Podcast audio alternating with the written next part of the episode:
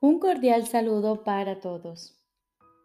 Hoy continuamos leyendo el texto del libro Un curso de milagros. Capítulo primero. El significado de los milagros. Ahora vamos con la segunda parte de los principios de los milagros. Vigésimo sexto principio. Los milagros representan tu liberación del miedo. Expiar significa deshacer. Deshacer el miedo es un aspecto esencial del poder expiatorio de los milagros. Vigésimo séptimo principio. Un milagro es una bendición universal de Dios a todos mis hermanos por mediación mía. Perdonar es el privilegio de los perdonados. Vigésimo octavo. Los milagros son un modo de liberarse del miedo. La revelación produce un estado en el que el miedo ya ha sido abolido. Los milagros son, por lo tanto, un medio y la revelación un fin. Vigésimo noveno. Los milagros alaban a Dios a través de ti. Lo alaban al honrar a sus creaciones, afirmando así la perfección de las mismas. Curan porque niegan la identificación con el cuerpo y afirman la identificación con el espíritu.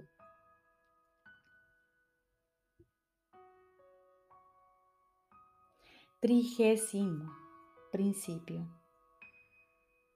Dado que los milagros reconocen el espíritu, ajustan los niveles de percepción y los muestran en su debido lugar esto sitúa al espíritu en el centro, desde donde puede comunicarse directamente.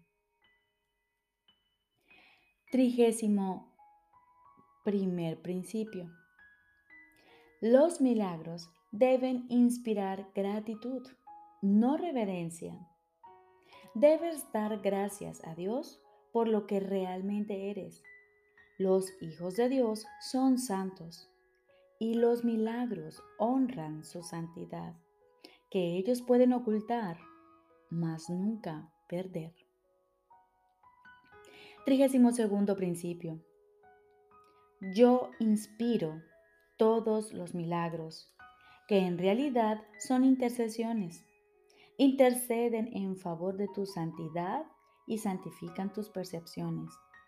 Al ubicarte más allá de las leyes físicas, te elevan a la esfera del orden celestial.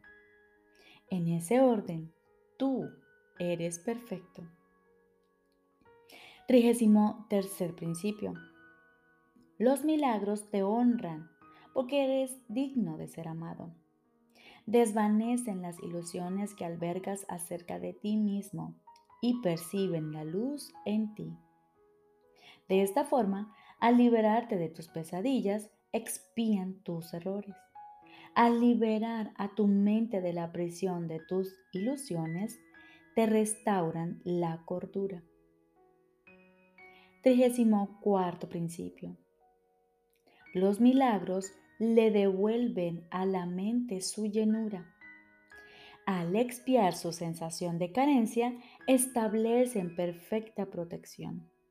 La fortaleza del espíritu no da cabida a intromisiones. Trigésimo quinto principio. Los milagros son expresiones de amor, pero puede que no siempre tengan efectos observables. Trigésimo sexto. Los milagros son ejemplos de recto pensar que armonizan tus percepciones con la verdad tal como Dios la creó. Trigésimo séptimo. Un milagro es una corrección que yo introduzco en el pensamiento falso. Actúa como un catalizador, disolviendo la percepción errónea y reorganizándola debidamente. Esto te coloca bajo el principio de la expiación, donde la percepción sana. Hasta que esto no ocurra, no podrás conocer el orden divino. Trigésimo octavo principio. El Espíritu Santo es el mecanismo de los milagros. Él reconoce las creaciones de Dios así como tus ilusiones. Separa lo verdadero de lo falso mediante su capacidad para percibir totalmente en vez de selectivamente. Trigésimo noveno. El milagro elimina el error porque el Espíritu Santo lo identifica como falso o irreal. Esto es lo mismo que decir que al percibirse la luz, la oscuridad desaparece automáticamente. Cuadragésimo principio. El milagro reconoce que todo el mundo es tu hermano, así como mi hermano también. Es una manera de percibir la marca universal de Dios. Cuadragésimo primero. El contenido perceptual de los milagros es la plenitud. De ahí que puedan corregir o redimir la errada percepción de carencia. Cuadragésimo segundo. Uno de los mayores beneficios que se deriva de los milagros es su poder para liberarte de tu falso sentido de aislamiento, privación y carencia. Cuadragésimo tercero. Los milagros surgen de un estado mental milagroso o de un estado de estar listo para ellos. Cuadragésimo cuarto principio. Los milagros son expresiones de una conciencia interna de Cristo y de haber aceptado su expiación. Cuadragésimo quinto. Un milagro nunca se pierde. Puede afectar a mucha gente que ni siquiera conoces y producir cambios inimaginables en situaciones de las que ni siquiera eres consciente. Cuadragésimo sexto principio. El Espíritu Santo es el medio de comunicación más elevado. Los milagros no entrañan ese tipo de comunicación debido a que son medios temporales de comunicación. Cuando retornes a la forma original de comunicación con Dios por revelación directa, los milagros dejarán de ser necesarios. Cuadragésimo séptimo principio. El milagro es un recurso de aprendizaje que reduce la necesidad del tiempo. Establece un intervalo temporal fuera de lo normal que no está sujeto a las leyes usuales del tiempo. En ese sentido, es intemporal. Cuadragésimo octavo. El milagro es el único recurso que tienes a tu inmediata disposición para controlar el tiempo. Solo la revelación lo trasciende al no tener absolutamente nada que ver con el tiempo. Cuadragésimo noveno. El milagro no distingue entre diferentes grados de percepción errónea. Es un recurso para sanar la percepción que es eficaz independientemente del grado o dirección del error. En eso radica su verdadera imparcialidad. Quincuagésimo y último principio. El milagro compara lo que tú has hecho con la creación, aceptando como cierto lo que concuerda con ella y rechazando como falso lo que no.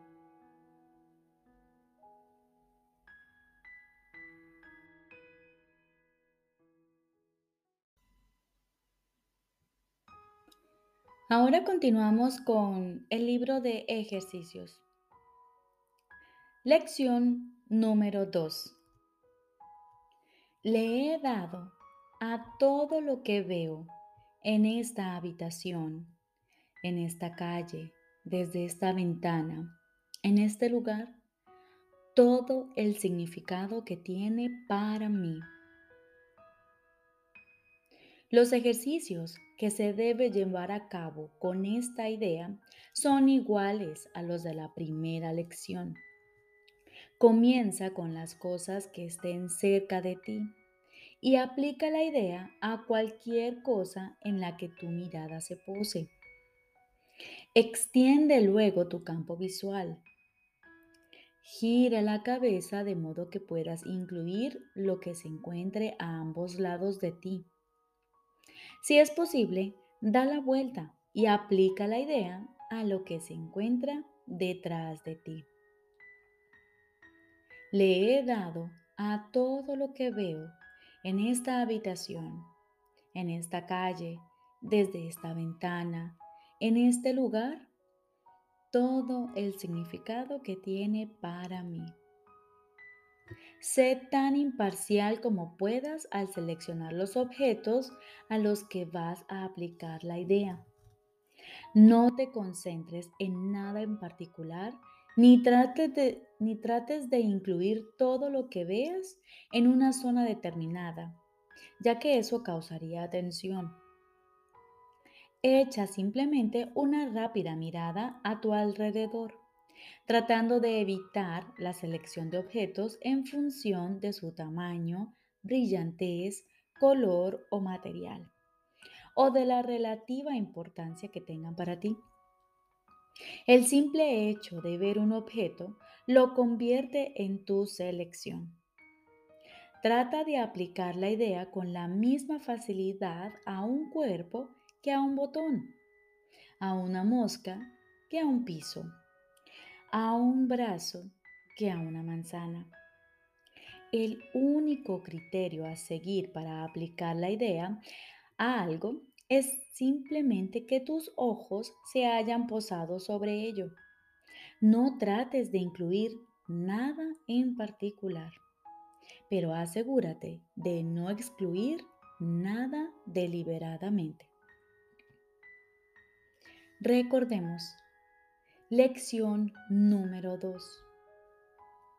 Le he dado a todo lo que veo en esta habitación en esta calle, desde esta ventana, en este lugar, todo el significado que tiene para mí.